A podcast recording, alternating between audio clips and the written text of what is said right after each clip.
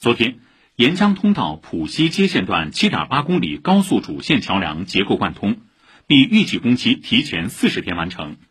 年内，这段7.8公里的高速主线有望通车。届时，从宝山乐浦洋行地区到外高桥，可以从原来三四十分钟的车程缩短到十分钟左右。上海建工机师集团沿江通道西延伸改建工程主线高速公路一标项目总工程师王成威介绍。建成后，形成上层主线高架加中层同济路加下层富锦路三层立体交通体系。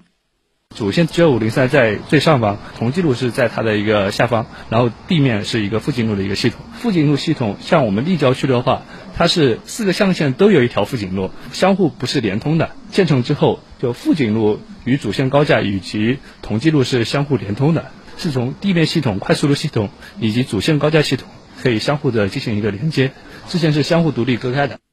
二零二四年，沿江通道工程全部建成后，将与同三国道、东南交环、浦东交环等一起完成交环线的 O 型闭环，形成全长约二百零八公里、深成最长的环状高速公路，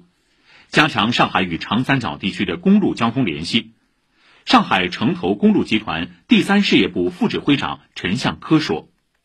整个建成好以后呢，上海的交管 G 幺五零三就完全闭环，对整个上海市域的交通、宝山和浦东之间的连接，包括我们整个上海市往北的出行，都是有大大的帮助的，尤其是对长三角一体化建设更有利。以上由记者李斌报道。